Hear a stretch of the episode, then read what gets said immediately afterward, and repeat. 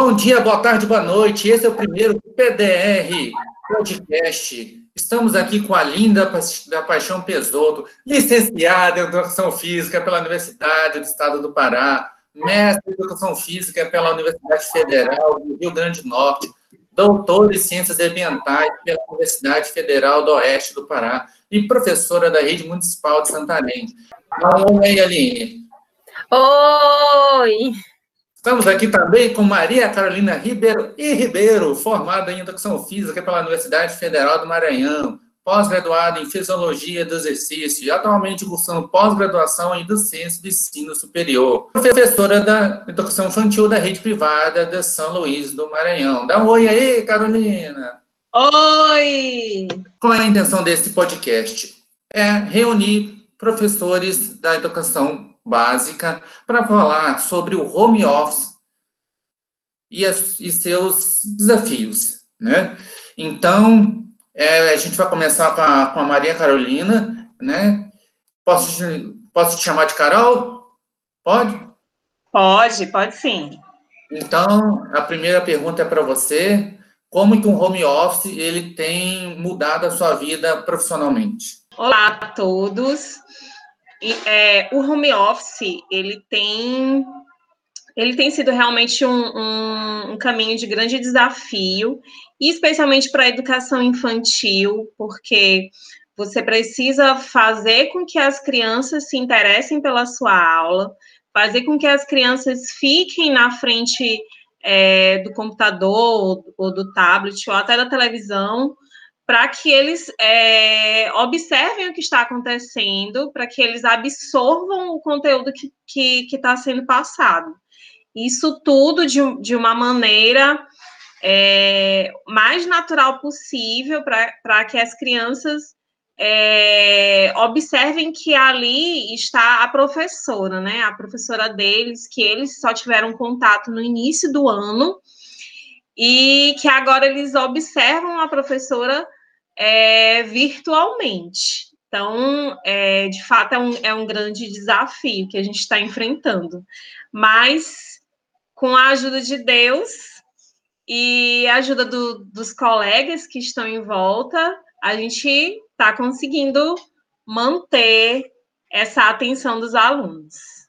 E aí, Aline, como é que está sendo a sua experiência de home office? Bom dia a todos, a paz. Então, o contexto, o nosso contexto aqui na cidade de Santarém, é, ele, no caso, eu trabalho no ensino na, na rede pública, é, e a gente está encontrando, nesse momento, diversos desafios, né, nesse contexto do home office, no contexto da pandemia. Então, no, no município, foi decretado que nós deveremos trabalhar o ensino remoto, né, então, o ensino remoto ou em EAD ou o, a, o próprio modelo também que estão utilizando da, das aulas, né, ao vivo com o professor, ou outras estratégias de acordo com a realidade de cada escola. Né? Então, cada escola aqui no nosso município, ela vai adotar as estratégias para atender esse decreto, né? E no, na minha escola em, em específico, nós vamos adotar o ensino dirigido, né? Na, rede, na rede municipal, nós temos um, um, um problema, que é o acesso à internet. Então, nós temos pessoas, né? O nosso público-alvo são de periferia, né? Então, são pessoas que não, muitos deles estão é, passando pelo processo do desemprego, é, não têm acesso ou aparelho celular, ou não têm acesso à internet, então é um contexto bastante é, é, assim, que a gente pode falar delicado, né? Nesse contexto em que vivemos, em que várias pessoas têm acesso e enquanto que outras de fato não têm. Então, nós adotamos esse, essa estratégia do ensino dirigido. O ensino dirigido é nós enviarmos as atividades para os alunos, né? Então, nós vamos trabalhar leitura e escrita né? Então, nós vamos mandar as atividades para os alunos fazerem em casa de leitura escrita, usando os livros didáticos que vêm do Ministério da Educação, e para aquelas disciplinas em que não há livro, que não há material didático, nós, professores, tivemos que elaborar esse material. O, o meu caso, né, da educação física, que nós não temos material didático, então eu tive, não somente eu, como outros colegas também da rede, é, é, que pre, estamos, é, tivemos que preparar esse material para enviar para os alunos. Então, nós estamos aí diante de uma especificidade também da educação física, né, que nós temos alunos, é, as aulas, elas são, elas precisam, né, ter a vivência prática, é, também, ela não, é, é, uma, é uma particularidade da educação física também é ter as vivências dos conteúdos, né, na prática, seja dos jogos, das danças, dos esportes, os conteúdos que nós trabalhamos na, nessa área específica. Então, hoje, acredito que o nosso maior desafio é pensar no como esse aluno ele vai fazer o processo de leitura escrita, ele vai fazer a assimilação desse conteúdo e ainda vai realizar a sua prática. Né? Então, no material que eu preparei para os alunos, inspirada também em outros modelos de outros municípios, porque nesse momento é importante também a gente pesquisar o que as outras pessoas estão fazendo nos outros estados, nos outros municípios, nas outras realidades. Então, eu tive que fazer um, um, um material dialogado, né, para conversar com o aluno e orientando ele que ele precisa tirar uma aula, né, que, que ele vai fazer a leitura do conteúdo, vai fazer a assimilação do conteúdo, daquele material que eu enviei, que ele vai ter um momento que ele vai precisar fazer o exercício teórico para assimilação e vai ter também lá na sua casa fazer a prática, né? E aí pedi que eles fizessem registros em fotografias para trazer esse, esse material para que eu puder, possa acompanhá-los. Ainda não sabemos o resultado disso, se vai ter êxito, se não vai ter. Né? Não sabemos ainda em que medida é, é, essa metodologia ela vai funcionar, porque tudo é novo, tudo é um processo de, de, adequação a essa realidade, e como eu havia falado, nós ainda temos esse contexto da periferia, em que a gente tem sim a limitação financeira para muitas questões, como acesso à internet, a gente não sabe nem se eles vão conseguir registrar as fotos, mas que os pais já estão indo na escola pegar esse material. Então, a, na semana passada, nós iniciamos esse processo do estudo dirigido e vamos começar a caminhar né, com, com essas atividades. Uma segunda questão que, que envolve é, esse atendimento aos pais é a escola pública ela não tem um mecanismo, um acesso, uma plataforma um, ou alguma ferramenta tecnológica para que a escola possa estar em diálogo direto com os alunos ou direto com os pais. Então, um da, dos desafios também nosso aí entra exatamente no nosso contexto pessoal né? Porque já nós já tivemos que formar, por exemplo, grupos de WhatsApp para atender e distribuir a monitoria, né? Aqui nós trabalhamos com monitorias, cada professor ele fica responsável por uma turma, então eu sou responsável monitora de uma turma, então tive que criar um grupo de WhatsApp usando o meu número pessoal, no meu contexto, aí tem que fazer todo aquele processo de bloquear, de bloquear para a pessoa não ver teu, teu status, né? Porque o teu telefone ele é pessoal, ele não é público, né? Então, a gente tem essas invasões também de privacidade, de alguma forma, é, por conta de horários, uma série de questões aí que vão afetando, digamos assim, o nosso individual também.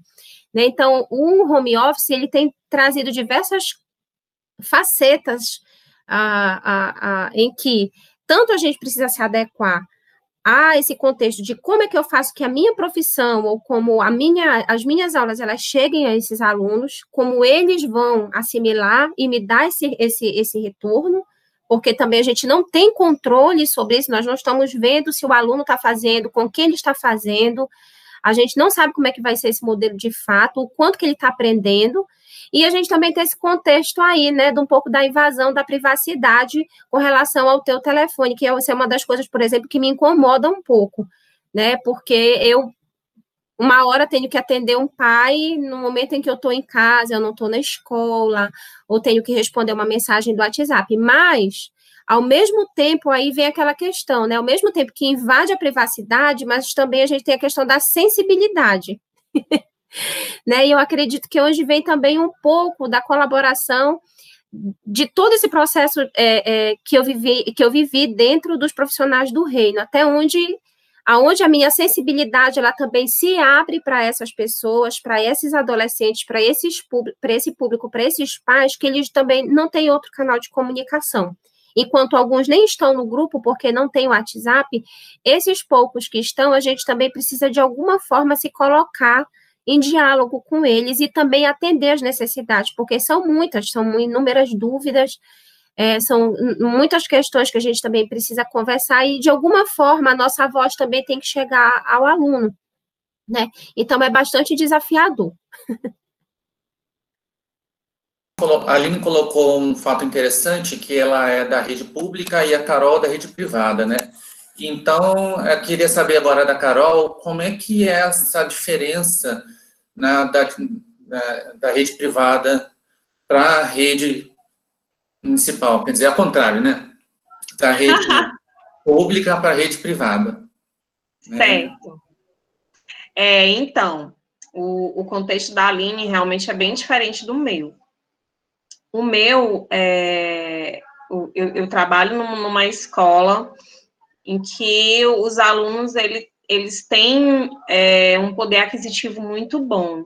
Então, eles têm total acesso à internet, eles têm total acesso é, a, a, toda tecnologia disponível.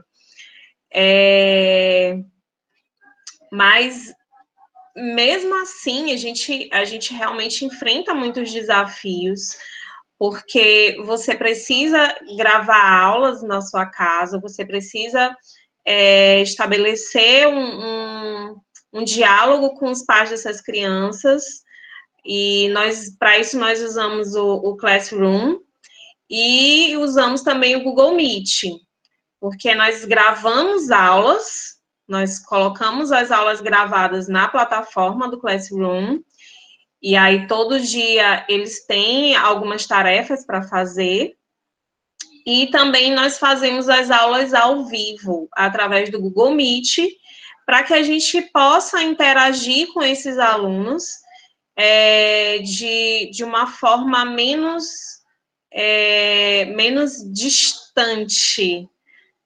é, na, com, como nós estamos na, na, na atual é, situação, né, que a gente vive, nesse processo de, de quarentena, de pandemia. E essas aulas ao vivo, elas servem principalmente para que a criança ela, ela se sinta acolhida pelo profissional, pelo professor. E não são aulas longas, porque realmente a gente não consegue prender a atenção desse aluno durante muito tempo. São aulas curtas, são aulas de, de 20 a 30 minutos, e que a gente tenta interagir da melhor forma possível. E já aconteceu, por exemplo, da gente é, gravar aula na escola para mostrar para eles que a gente estava por ali e tal, e das crianças se sensibilizarem de uma tal forma deles dizerem para os pais que queriam ir para a escola onde a professora estava lá gravando a aula. Já aconteceu. Então, a gente sente essa, é, é, que, que as, as, crianças, elas estão passando por, por, por esse, esse processo de, de, sensibilização também, que eles querem estar em contato com o professor. Como, como eu falei no início, eles só tiveram esse contato no início do ano. Então, para eles também é muito difícil, né? Não ter esse contato direto com o professor. E para para a educação infantil, que são, que são as crianças pequenininhas, passar esse conteúdo de forma virtual é muito complicado, né? Porque você tem que ter um, um, uma estratégia é, mais, mais refinada, né? Para passar esse conteúdo para as crianças de forma muito lúdica. Então, você abre as portas da sua casa pro para o home office, abre as portas da sua casa para o Google Meet, para o Classroom, e, e para que você possa realmente interagir com, com essa criança.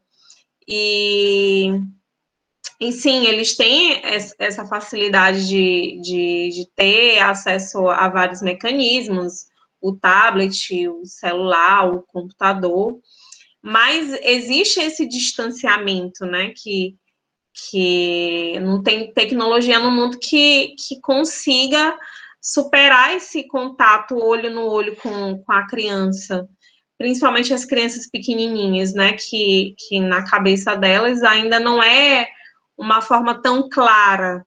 Então, você é, tenta amenizar isso do, da melhor forma possível, né?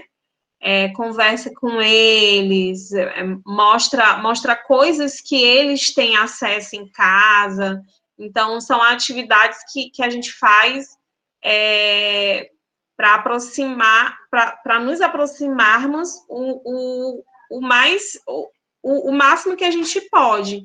Então, atividades que a gente utiliza, é, bichinho de pelúcia, por exemplo, eu gosto muito de fazer atividades que a gente usa brinquedo que eles têm, que brinquedos que, que são comuns a todos, tipo bola, boneca e tal. Então, são coisas que a gente sabe que a maioria tem, né? Que, que eles têm em casa. Então, essas atividades, elas são feitas, assim, para aproximar o máximo possível da realidade de cada aluno.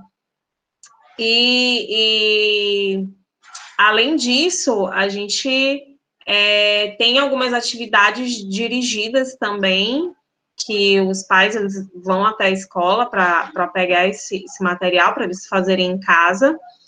E, e assim, é, o que a gente mais percebe nesses alunos é que é, é esse carinho que eles têm pela, pela escola, esse carinho que eles têm pelos professores, e o quanto eles estão com saudade de estar naquele momento de escola que mesmo que eles estejam no, no aconchego do lar deles, né, mas eles também sentem falta do, do contato com os, com os professores, as professoras, o contato com os colegas, sabe, assim, aquela socialização.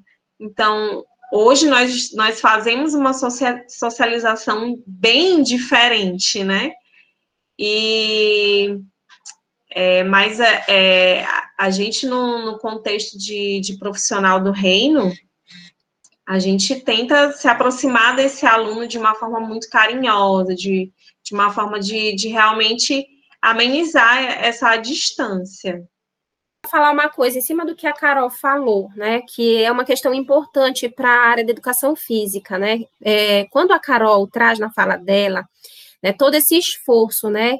de, de fazer o processo de interação, de desenvolver o conteúdo com a criança, tem uma especificidade da educação física, e que a escola também nos, nos proporciona esse, esse, esse processo, que é a questão do contato o contato com as crianças, o contato com os professores. Então, quando a gente vê esse modelo do home office, do, do estudo dirigido, ou qual, qualquer que seja o modelo que a gente adota para as aulas, um dos, dos principais impactos para a educação física aqui, que eu percebo, é também a questão dos conteúdos que nós vamos trabalhando.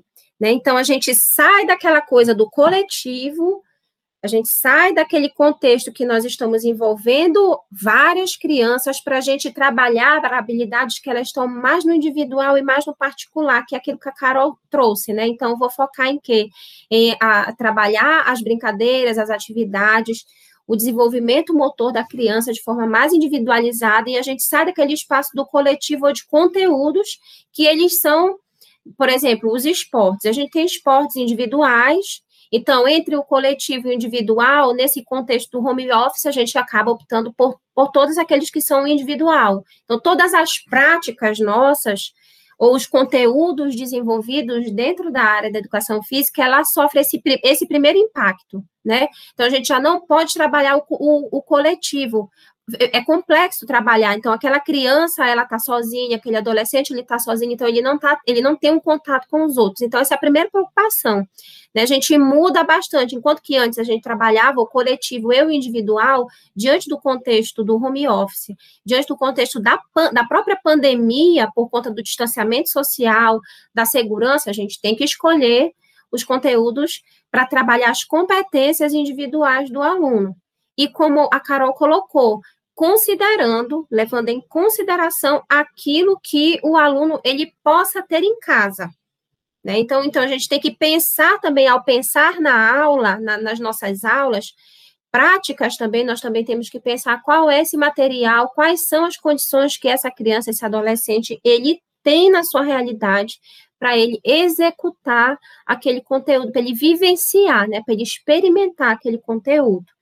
Aí eu vou também aproveitar para fazer um paralelo, né? Porque a Carol ela tem a experiência também de, de dar aulas, né, para o, o, a rede particular, né? E eu tenho essa experiência, né, com ensino público. E dentro do meu contexto de vida pessoal, eu tenho os dois.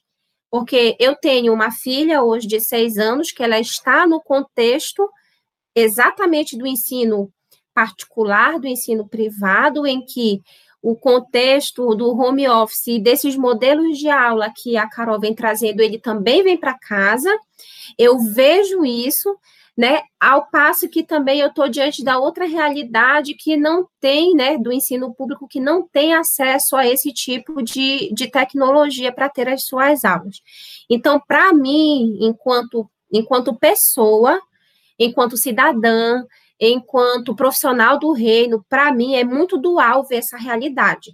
Porque ao mesmo tempo que eu vejo a minha filha, poxa, eu posso dar condição, eu tenho a condição de tê-la, ela tem a condição de estar tá experimentando o conteúdo, ela tem a condição de pelo menos interagir de forma, mesmo que seja virtualmente, com a professora, com as turmas, os meus alunos não têm. A gente, não, a gente nem se vê. Então, tem, tem alguns momentos que eu, eu enquanto pessoa, o, coração às vezes fica apertado, né? enquanto ser humano, né? Então, enquanto ser humano, eu, quando eu me coloco, quando eu olho para as políticas públicas, que eu vejo um Brasil tão desigual, porque é muito desigual. São muitas realidades. E a minha, eu estou vendo aqui, experimentando na pele, a minha realidade que eu posso, que eu tenho condição, mas aquelas pessoas que eu atendo, elas não têm esse acesso. Então, é muito dolorido a gente olhar para o contexto público hoje, a gente vê que quem está na periferia, quem tem menos condições, ele não tem esse tipo de acesso, né? Então, às vezes eu, eu, eu penso, digo, poxa, aonde é que está nesse momento o poder público Cadê o nosso Ministério da Educação para trabalhar, para pensar em estratégias tecnológicas para que esse, esse ensino que a rede particular tem para também chegasse nas periferias? Por que também os estados não estão pensando isso? Por que, que os municípios também não estão pensando isso? Então, o papel do Estado em nível federal, em nível estadual, em nível municipal, aonde é que estão essas estratégias? Então, a gente vê, eu, como, como faço parte de, desse processo de ensino público, vejo essa falta falta de, de, de coerência, falta de diálogo também entre os poderes para pensar e a educação nesse contexto, como é que fica? Como é que fica esse processo de diálogo, de auxílio, né? Como é que como é que vem uma orientação? Na realidade, não vem uma orientação geral. A gente vai se adequando aos protocolos, né, de distanciamento, mas o como você está fazendo o seu trabalho é a sua escola, é você que vai pensar, né? Então, é, quando eu me olho diante dessa questão de olhar os meus alunos do ensino público, nossa, quando eu fui preparar o material para eles, eu podia pensar assim, nossa, eu tenho o conteúdo X, o conteúdo Y, o conteúdo tal, nossa, ele perdeu tantos meses. Quando eu fui parar realmente para fazer o meu material para mandar para os alunos, a primeira coisa que eu disse, eu preciso mandar uma mensagem para eles.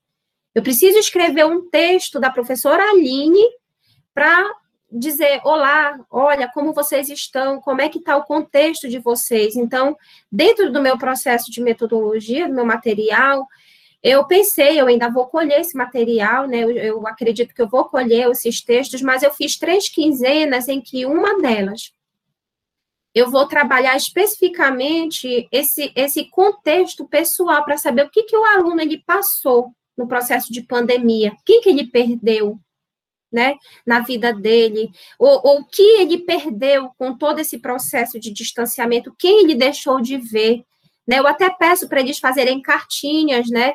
Olha, se você quisesse mandar um recado para essa pessoa que você não viu mais, ou essa pessoa que partiu, que foi embora, né? Escreve uma cartinha para trazer a, a, sensibilidade, a emoção, aquilo que talvez ele nem consiga falar dentro da casa dele, mas pelo menos que ele consiga externar, né? Colocar para fora aquilo que ele está vivenciando. Ah, bem como eu também pergunto para eles, e, e, da escola, o que, que você sente falta, o que você sente saudade? Tem algum funcionário que você sente saudade? Quer escrever uma cartinha? Manda para mim que eu vou entregar essa cartinha, né? Então, aí eu digo que também vem a, a, a, a importância, para mim, da espiritualidade dos profissionais do reino na minha vida, porque eles me trazem esse olhar sensível para enxergar que ali são seres humanos, são pessoas, são pessoas que estão também excluídas da sociedade, que elas estão numa outra condição, algumas de fome, algumas de passar necessidade e, e, e, tantas outras questões que a gente às vezes tem que parar para pensar quem são essas pessoas que a gente está atendendo à distância, né? E da educação física, que mais que eles sentem falta? Que, que mais eles gostavam de fazer que agora eles não vão poder fazer?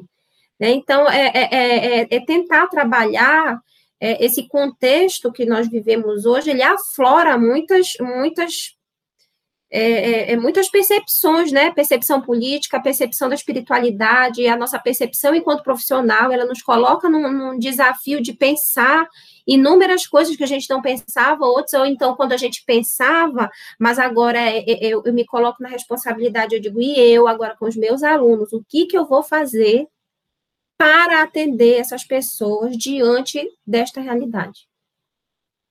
É, é desafiador, é desafiador. Agora, a Aline tocou num, num, assunto muito legal, que eu, eu ia já puxar esse tópico, que é o quanto que a família do aluno, ela, ela, ela entra nessa contribuição, né? Porque é, a gente pode perceber que muitas das vezes numa aula normal o pai manda o aluno para a escola e deixa a educação a parte para a escola. Ah, o home office ele inverteu, né? Agora a função de educar foi jogada para os pais. E quem é o suporte agora é só o professor. Então, é, jogando esse novo tópico aí para vocês, debatam, por favor.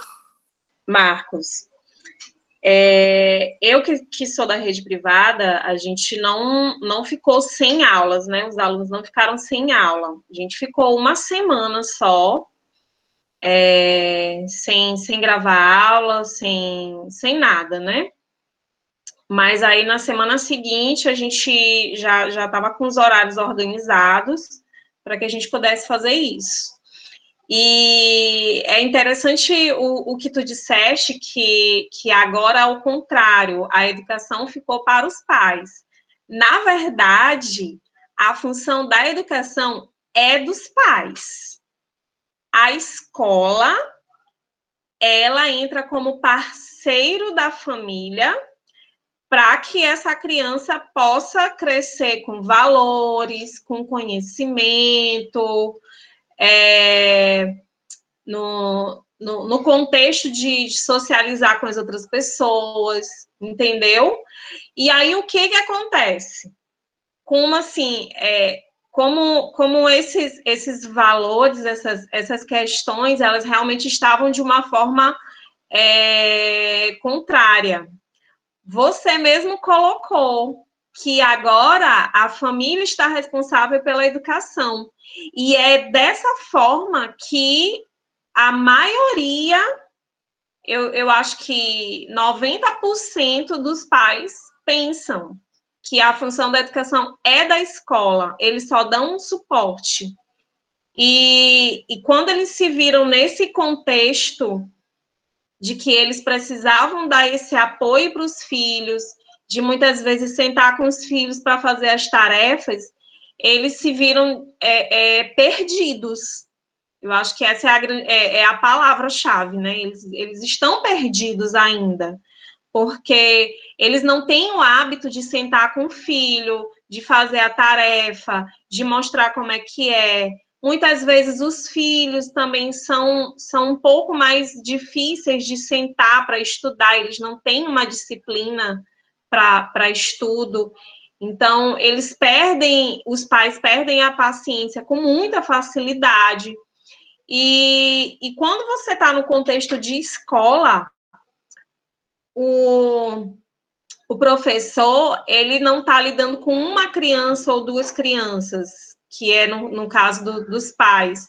Ele está lidando com várias crianças ao mesmo tempo, com vários tipos de, de contexto familiar, e você tem que fazer é, a aula acontecer da melhor forma possível com todas aquelas crianças, com todas aquelas crianças, com todos, é, é, todos aqueles históricos familiares diferentes.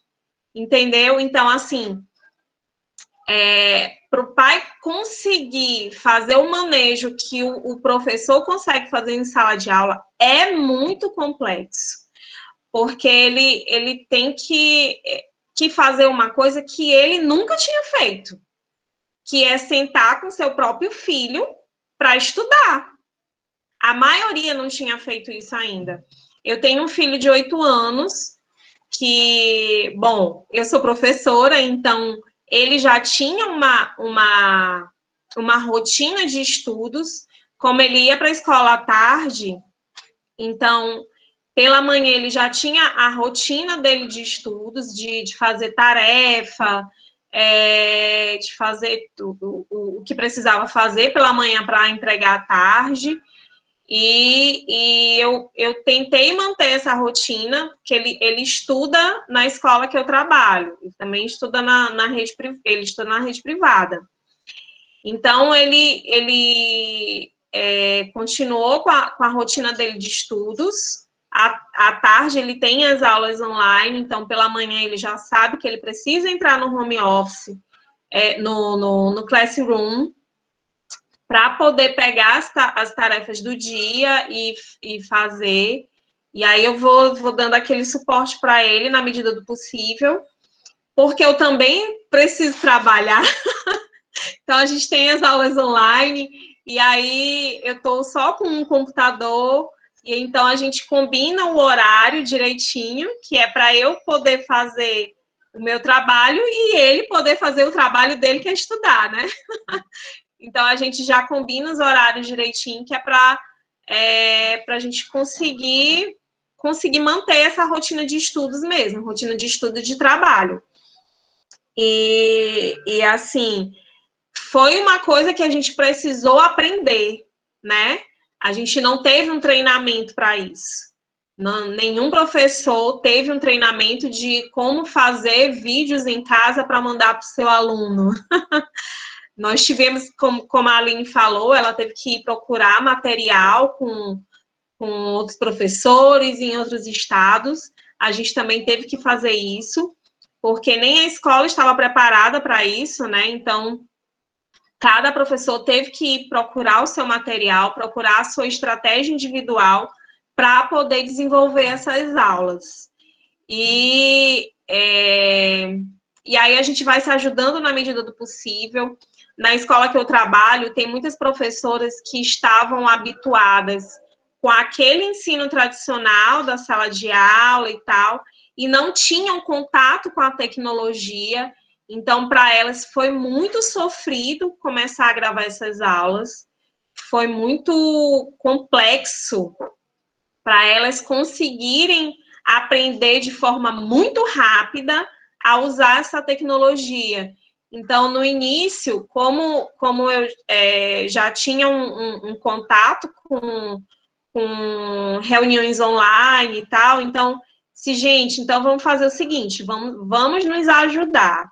E aí a gente marcava reuniões no final de semana mesmo, para a gente poder é, ter um diálogo, as professoras entre si, para a gente conseguir falar a mesma língua e para elas aprenderem como que usa esse, esse Google Meet, esse tal desse Zoom, como que grava a aula, com, como que eu edito o vídeo que eu gravei da minha aula, né? Porque a gente sempre tem que fazer uma edição, né, Aline?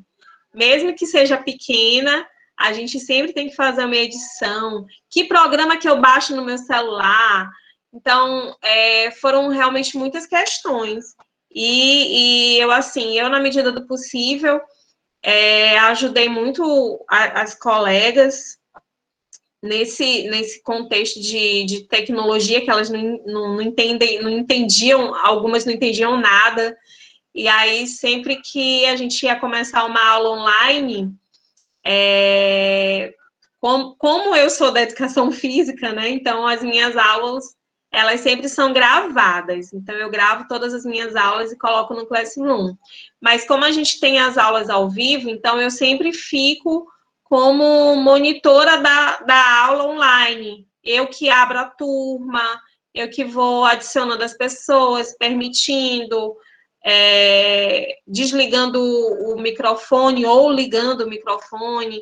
Então, assim, antes de começar, eu, eu percebia que as professoras, as outras professoras ficavam muito nervosas de, de errar e tudo. Então, eu disse, gente, eu sempre abria, abria antes para elas, e aí a gente sempre fazia uma oração para elas conseguirem se acalmar e aí a gente fazer essa aula da, da, melhor forma possível. Então eu acredito que nesse mundo que a gente que, que a gente vive agora, o, o que eles estão chamando de novo normal, que é, estamos em casa, mas estamos abrindo as portas da nossa casa para as outras pessoas entrarem, né?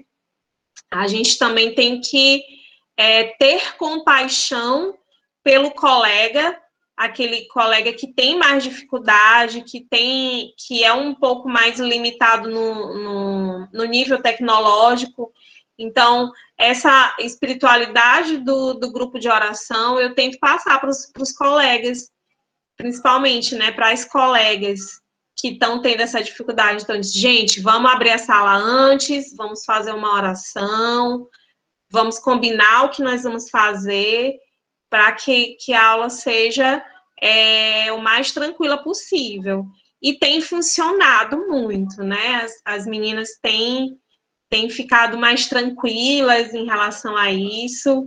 E, e, tem algumas que já, já perguntam, Carol, é tu que vai monitorar a aula, como é que vai ser, não sei o quê.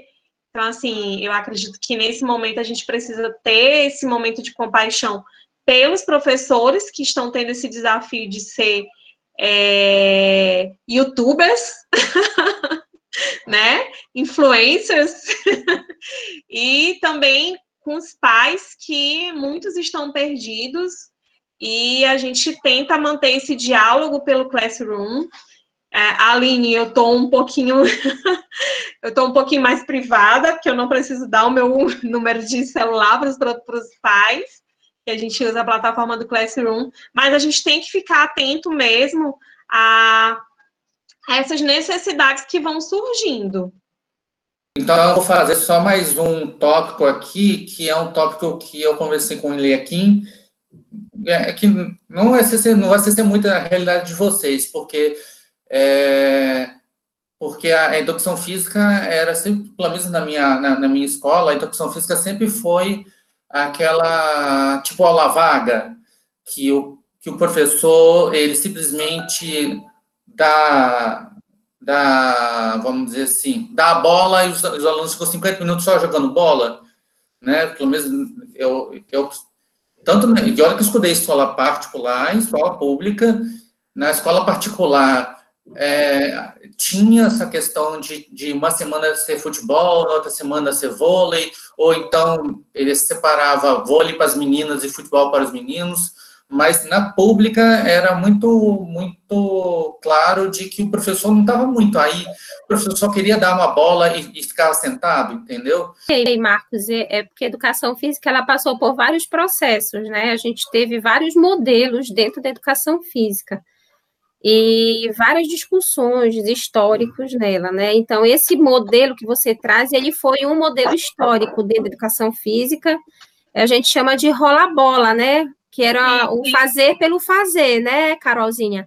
A gente teve outros modelos antes, militarista, higienista, e vários modelos pedagógicos. Hoje a gente está transcendendo esse modelo, a educação física já mudou bastante, né? Então, é, enfim, mudou bastante esse processo, eu acredito que no Brasil como um todo, mas a gente tem ainda assim professores, né, que ainda adotam esse modelo. A gente sabe que tem, a gente sabe que tem colegas que vinham fazendo isso, É, mas aí o processo, como a Carol vem falando, o processo ele também empurra, né?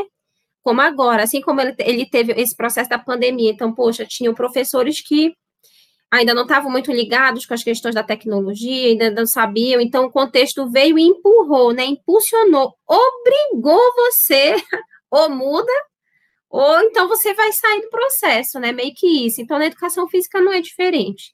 A gente tem essas mudanças aí, eu acredito que está é, tá bem diferente, mas a gente também encontrava, assim, ainda esses modelos aí do rola-bola. Mas ele já vem mudando, já tem alguns anos já, né, Carol? Já, já vem é, alguns é. anos mudando isso aí, já está bem diferente. É, realmente, já está bem diferente. Antigamente, de fato, né, é, existia... É, foi, o, meu, o meu processo de formação foi esse, do rola-bola.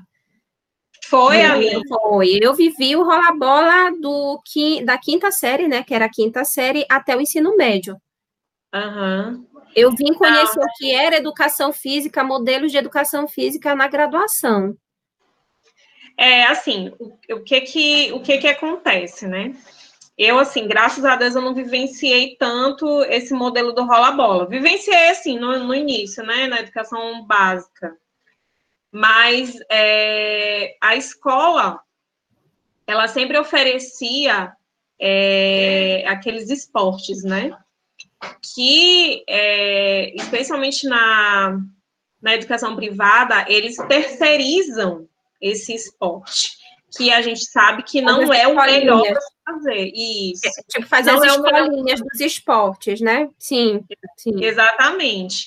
Então, o, que eu vivenciei muito foi, foi essa terceirização, né? Essas escolinhas. Então, eu fiz vôlei, eu fiz natação, eu fiz dança. então, eu, eu vivenciei algumas coisas.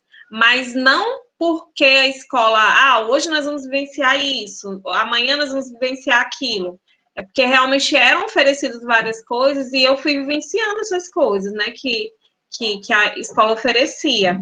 Mas, assim, o, o interessante, Marcos, é, é que a criança realmente vivencie todo o contexto da educação física, todo o conteúdo da educação física, a dança, os esportes, as lutas, os jogos, jogos e brincadeiras. Então, o interessante é que ela realmente passe por toda essa experiência. Claro que com o, o grau de maturidade de cada idade. Né? Tu não pode trabalhando jogar... isso, trabalhando o individual, trabalhando o coletivo, né? Aí Exatamente. durante todo o processo de formação, desde a educação infantil até lá no ensino médio. Exatamente. O, o que o que a, a, educação física prioriza mesmo é, é isso. Claro que a gente sabe que existem alguns professores que não fazem, mas é, graças a Deus eu pude conhecer alguns profissionais que, que realmente abraçavam a causa, vestiam a camisa da educação física e faziam é, com que esse conteúdo pudesse acontecer é, dentro das escolas.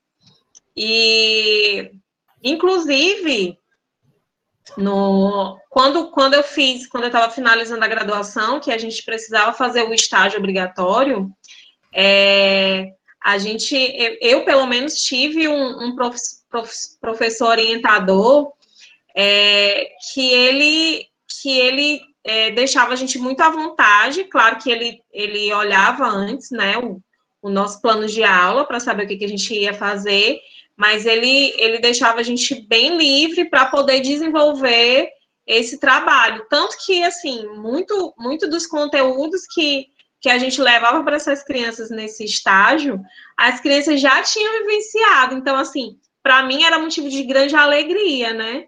Que, que aquelas crianças já tinham vivenciado é, todo, todo aquele conteúdo que a gente levava. Então, é, de fato, esse modelo de, de rola-bola, graças a Deus, ele está sendo deixado de lado, né, Aline? e a gente está conseguindo desenvolver um, um trabalho mais, é, mais coerente com, com essas crianças. Isso, isso. É, é saindo da, da desse modelo do rola-bola, saindo também daquele modelo da esportivização, né? Trabalhar só os esportes, só os esportes, mas trabalhar também os outros conteúdos que são também da educação física, mas que muitas vezes são deixados de lado, né? Como as ginásticas, como é, as lutas, as danças, é, os esportes individuais, porque também ficou durante muito tempo aquela coisa da educação física, trabalho e esporte, mas qual esporte? Só o basquete, o rede, o vôlei, o futebol e o futsal, e os outros, né? E os outros esportes, né? Então, hoje a gente já tem aí, graças a Deus, bastante material, novos direcionamentos, os professores têm buscado, né? Aqui na rede municipal, a gente tem um acompanhamento muito bom na, na coordenação de educação física, né, da rede municipal, a gente tem duas professoras, assim, que sempre acompanharam, fizeram um trabalho de acompanhamento nosso e avaliação, avaliação não no sentido de saber se você é bom, saber se você é ruim, mas no sentido do avaliativo para colaborar com a tua quanto à prática docente, né, e a gente tem essas aberturas com eles, e hoje, né, a gente, diante desse contexto, como a gente já vinha desenvolvendo isso, né, esse modelo de diálogo aqui na rede municipal, hoje, diante desse contexto do home office, nós também já fizemos duas reuniões, nós não, eles, né, a coordenação, e eu fiz parte do processo da reunião, de reuniões né, remotas para nós discutirmos como é que ia ser esse retorno da educação física. Então, tudo isso que a gente foi pontuando aqui na nossa fala, nós também discutimos, né? Porque a princípio não ia ser é, remoto, os alunos iam voltar presencialmente, e aí nós íamos trabalhar naquele esquema de rodízio. Depois o município voltou atrás disse que não, olha, vamos voltar, mas vamos voltar remotamente. Então, de repente, a gente saiu, que a gente estava, foi, foi muito repentino, foi assim, numa, de uma semana para outra. Enquanto a gente estava pensando, começando a se organizar para pensar nessas aulas, que a gente ia trabalhar de forma presencial, mas com grupos diferentes dos alunos, né, que eles iriam fazer rodízios na escola, tipo grupos de 10 ou grupos de 15 de uma turma, Aí, numa semana, mudou tudo, e aí disse, olha, agora não, agora vocês vão ter que fazer o ensino remoto. Como vai ser esse ensino remoto é a escola que vai decidir, né? Então, aqui na nossa, na nossa cidade, como eu estava falando para vocês há pouco, a gente tem aquela realidade da periferia, né? Que eu estou falando que esse é o meu contexto que eu trabalho. Mas, para além desse contexto, a gente ainda tem dois outros contextos de Amazônia aqui. Uma, que é, são as comunidades que moram na região de Planalto, né, que são é, regiões rurais, e nós temos as rurais ribeirinhas, aquelas que, que são de várzea e aquelas que não são de várzea. E também eu comecei a me questionar, assim, gente, como é que vai ser o atendimento desses alunos que, se aqui na cidade a gente já tem esse problema com acesso à internet, nos interiores, nas regiões é, rurais, nós ainda temos essa outra parcela da população também, que a gente também tem, tem que pensar como é que vai atender, como é que nós vamos fazer para atender essa população. Né? Então, esses professores que estão na ponta, lá nos rios, lá nessas comunidades, tem comunidade que não, vai, não pega internet, não pega nem sinal de celular. Você vai para lá, não vai pegar o celular. Como é que vai ser atendido? Como é que serão atendidas essas pessoas no ensino? Aí eu fiz uma proposta para a coordenação, né? Eu disse, Michele, é, que é a nossa coordenadora, por que, que a gente não pensa mais para frente? A gente não sabe quando é que vai voltar às aulas, de modo presencial. Ninguém tem essa previsão desse novo normal né, até que saia essa vacina, até que a gente retorne. E aí, essas pessoas não vão ter acesso ao conteúdo? Não vão ter aulas? Como é que vai ser o retorno deles, né? Então, a gente sabe que sim, que o agora é se vira nos 30. Cada um tem que se virar, tem que dar um jeito de, de avaliar sua realidade e atender essas pessoas. É isso que sabe que tem que fazer, que nós, nós sabemos que, tem, que temos que fazer. Mas eu cheguei, conversei com ela e disse, Michelle, por que, que a gente é, por que, que a gente não elabora, assim como a gente já não está é, é, é, elaborando material para educação física aqui na rede, na rede municipal, né? A gente já está trabalhando em cima disso, por que, que a gente não monta um material único para a rede municipal, de forma que a gente atenda quem está lá no Ribeirinho, que a gente atenda lá quem está nas comunidades de Planalto, e as pessoas, porque é uma rede, é uma rede. Só que aí é, esses conteúdos eles vão ser adaptados de acordo com a realidade. Se ela na várzea está cheio, então eu tenho que me adequar qual é o conteúdo que eu vou trabalhar lá. E isso no contexto da pandemia, né? No, no, no morador que vai estar lá na casa dele, lá na, lá na, na palafita, que é o modelo da casa, né, ribeirinha, e ele vai estar lá, como é que ele vai executar esse conteúdo de educação física lá. Então, são muitas realidades. O Brasil ele tem muitas realidades para se pensar. E quando a gente pensa nessas muitas realidades, pensar a educação física também é pensar nessas diversas realidades. A gente tem que olhar para essas, é porque são lugares diferentes. É a mesma coisa que a gente olhar para a escola. Uma escola ribeirinha, ela não é que nem uma escola que eu tenho aqui na dentro da cidade. A escola aqui dentro da cidade, eu, eu posso ter um campo de areia, uma quadra, coberto ou não coberto, eu posso ter um espaço com árvores ou não, e ali eu desenvolvo as minhas aulas de acordo com aquela realidade, mas eu posso ir para uma comunidade que eu não tenho esse espaço, que eu só tenho uma sala de aula. Então, na educação física, nós já tínhamos esses desafios antes da pandemia, que já era pensar essas realidades para a gente desenvolver os conteúdos. Hoje, a gente tem, para além de pensar nisso, a gente tem que pensar em quê? Que tem as realidades diferentes, realidades socioeconômicas diferentes, estruturas familiares diferentes, as casas e os acessos aos materiais, eles são diferentes e a gente tem que pensar em aulas que esses alunos vão poder fazer na casa deles de acordo com essa realidade socioeconômica.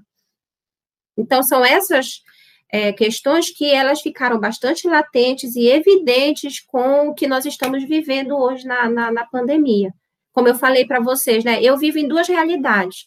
Eu tenho condições de dar à minha filha, né, a ela o acesso aos brinquedos, aos materiais, às questões que o professor do ensino remoto ele me solicita, né, da rede particular. Em contrapartida, eu estou aqui do outro lado também trabalhando com alunos que não têm esse acesso e que eu tenho que pensar, eu tenho que trazer a criatividade, trazer a luz do Espírito Santo mesmo, né? A criatividade, a luz do Espírito Santo, muita a gente tem que, que, que, que, pedir mesmo, às vezes, sabedoria, luz e se perguntar assim, poxa, como é que eu atendo isso aqui? Que atividade é que eu vou passar? Como é que vai ser? Como que o aluno vai fazer lá na casa?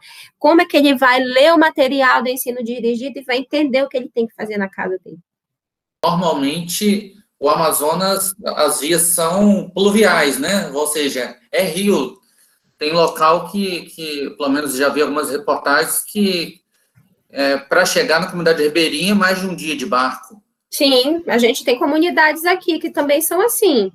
Então, e, ou, ou, você vai por ônibus, em ônibus, né? Elas são distantes, na, na, região de Planaltos, e elas são tão isoladas, tão isoladas não, elas são tão distantes, né? Isoladas não, mas elas são tão distantes quanto outras comunidades também ribeirinhas, que o acesso também é fluvial, e são distantes do, do, dos centros urbanos.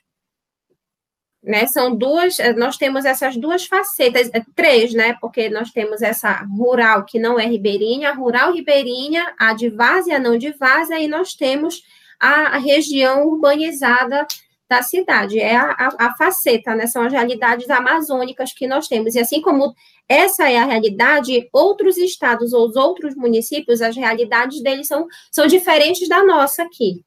São amazônicas, mas também são distintas. E, então a gente vai encaminhando agora para o nosso fim, né? Agradeço demais a, a Aline e a Carol pelas suas contribuições. E se vocês quiserem deixar uma consideração final, pode ser a Carol e depois a Aline, né, para deixar realmente uma mensagem enquanto profissionais do reino, né, como vocês bem falaram, é, que o, o, profissional normal, ele, ele poderia, agora na, na, na, realidade da Aline, ela poderia não dar o telefone dela e deixar o, o, o, o pau quebrar, vamos dizer assim, né, poderia, porque, tipo, né? Ela, é, ela não recebe por aluno e, e ela vai receber do mesmo jeito. Então, e o então telefone é meu, né? É, entendeu? Poderia não ceder também. É, né? E, e, provavelmente você não trabalharia só as, as, as, seis horas que você trabalharia numa escola presencial, né? O aluno pode te chamar 10 horas da noite porque está com dificuldade, porque o telefone é seu, e aí, né? Então, é, né? Então, se a Carol quiser deixar alguma mensagem ali depois, e aí e também agradeço muito o Eliakim, que é o nosso produtor, né? Porque a gente só está vendo a fotinha dele aqui, mas ele está ele tá no, no, nos, nos bastidores, então agradeço muito ele aqui por topar fazer esse projeto com a gente, né?